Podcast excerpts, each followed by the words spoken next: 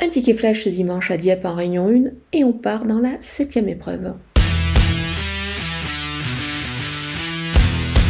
Le numéro 1, si tu me le demandais, se montre performant en ce moment. Il est encore associé à Megan Pellier avec qui il s'entend très très bien. Sur sa distance et avec la décharge évidemment de sa partenaire du jour, je pense qu'il détient vraiment une première chance. Pour un couplet gagnant placé euh, qui pourrait s'annoncer plus rémunérateur que de le jouer au jeu simple gagnant placé, je vais garder aussi le numéro 10 Alma Zora. C'était plutôt pas mal euh, récemment et aussi avec la décharge de sa partenaire qui n'est autre que Marie Velon, ça devrait plutôt bien se passer ici.